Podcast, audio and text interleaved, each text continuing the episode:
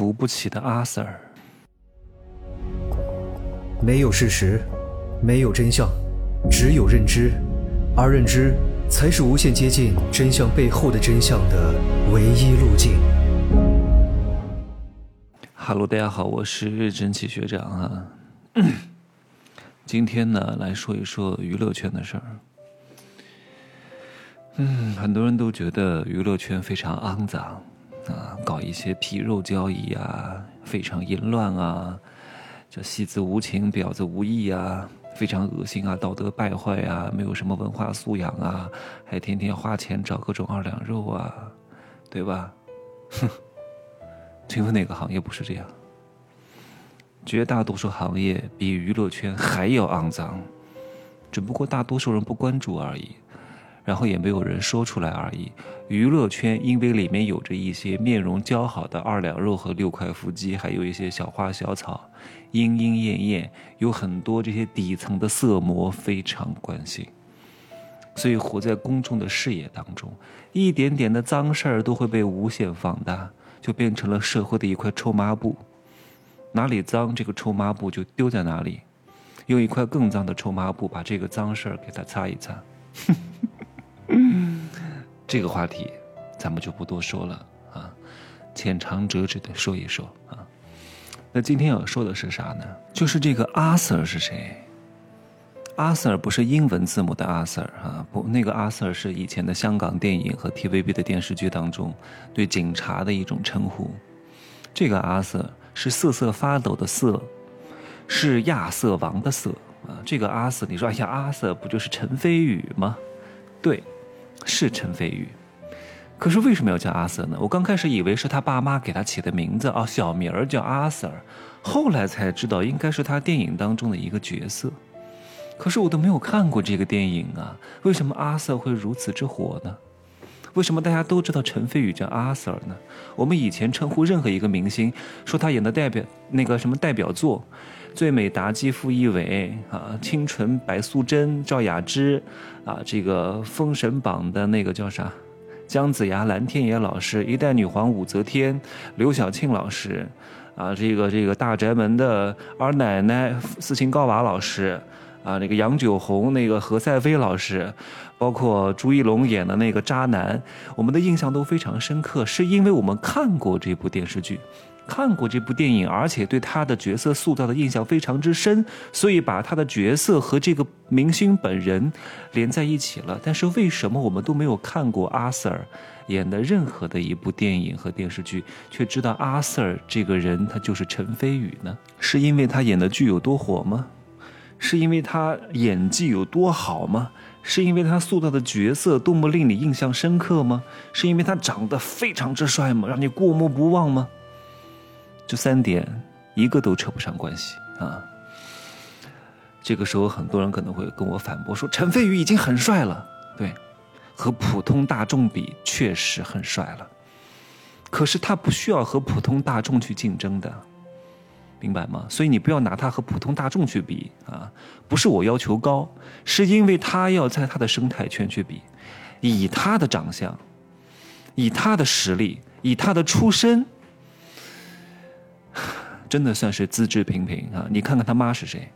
上一代的一代大美人，国色天香，倾国倾城之容貌，叫云想霓裳花想容，春风拂槛露华浓，都可以形容他妈陈红，是唯一一个把四大古典美女全部都演过一遍的人物。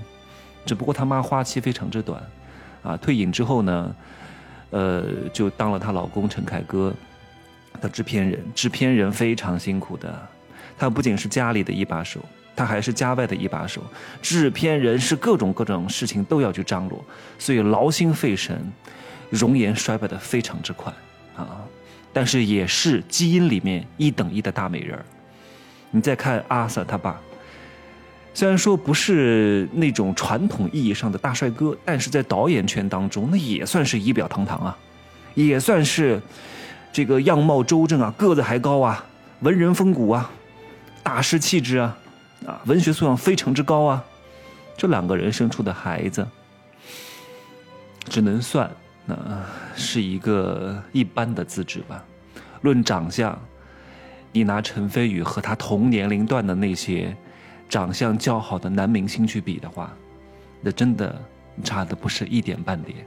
论演技的话，哎呀，你说凯歌导演的儿子的演技是这个样子，也真的是非常令人之失望啊！所以这样的一个长相不算特别拔尖的，演技不算特别拔尖的，你还能认识他，唯一一个原因是什么？就是因为他出身很好。你为什么知道他叫阿 Sir？不是因为你看了这个剧，是因为天天买热搜。这个热搜上，那个热搜又上，这个阿 Sir 又怎么了？那个阿 Sir 又怎么了？你天天看，天天看，你也就知道哦，阿 Sir 就是陈飞宇，但是他的一部剧你都没有看过。但是他真的能扶得起来吗？他出生在罗马，但是每一步都是在离罗马越来越远。有些人是天生不适合做演员的。也是天生成不了巨星的啊！家里的支持，比较好的长相，然后不断的去宣传，也很难让他成为巨星。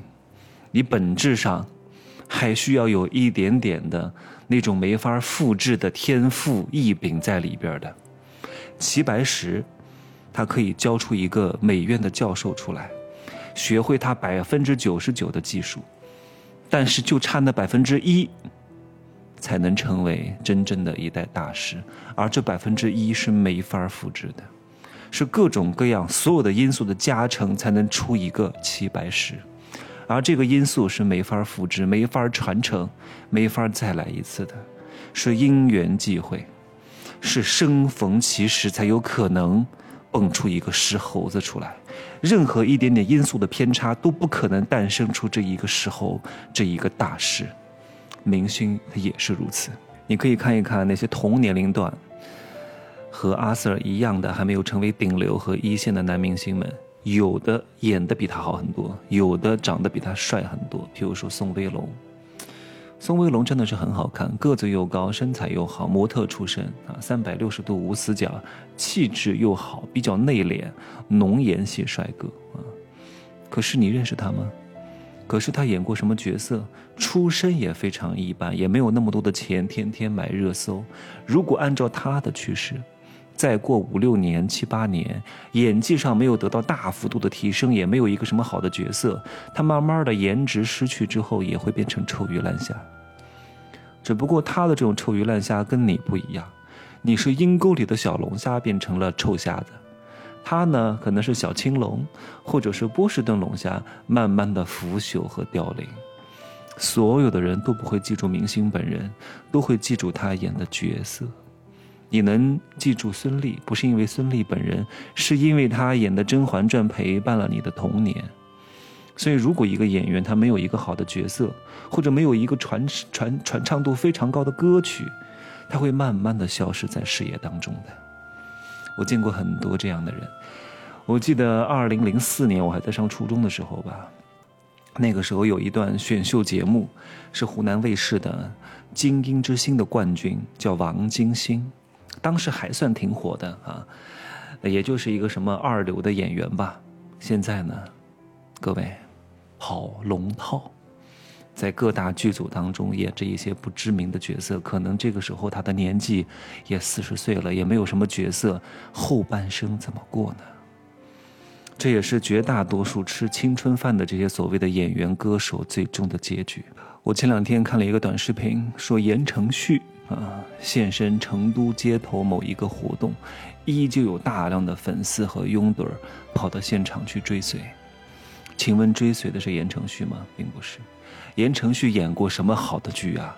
除了一部《流星花园》，谁记得他？但恰恰是这一部《流星花园》，正是我们这一代人上小学、上初中时候最大的记忆。到处学校门口都是 F 四的海报、贴画、挂件啊！它陪伴了我们人生当中心智成长以及最天真、最浪漫的豆蔻年华的时光。这个角色，这部剧陪伴了我们儿时的成长，所以我们因为这部剧这个角色而记住了言承旭。所以在他四十多岁的时候，依旧还会有人为他买单。但是如果这些所谓的二三流的演员，只是凭借着他所谓的长相，没有什么经典的角色刻在用户心中的话，会很快被遗忘。阿 Sir 算好的，虽然说也没有什么经典的角色，也没有什么很好的演技，但是至少他的出身很好。他的爸爸是陈凯歌，妈妈是陈红，都是一代人的记忆。他至少能够让别人知道他是谁。我今天说了这么多看似无关紧要的所谓的八卦啊，但其实我想阐明一点。就是如果你现在有点姿色啊，有点小才艺，还处在青春豆蔻的年华，十八九岁、二十出头，有点小才艺，想要成名成腕儿，我给各位几点建议：凭借你自己想成名成腕儿太难。你说你家里有钱，你这几百万在娱乐圈都不叫钱，你没个一个亿都不叫有钱啊！光有钱还不行，你们家有没有？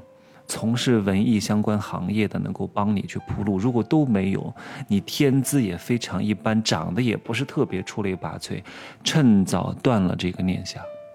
如果你真的天赋异禀，容貌非常的出类拔萃，你可以试五年，但是时间不要太长，因为现在有了医美科技的手段，让变得好看相对容易了很多。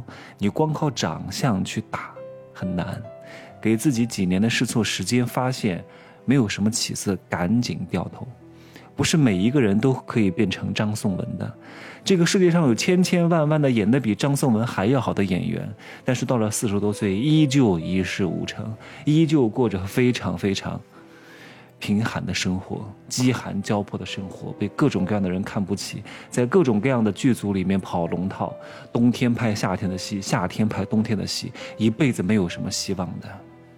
张颂文只有一个啊，成名成万的路是非常难走的。趁自己还有一点点的姿色和有一点点的年龄优势，给自己几年时间试错一下。如果不行，立刻调转你的职业方向，不然的话，你的人生一定会越来越惨的。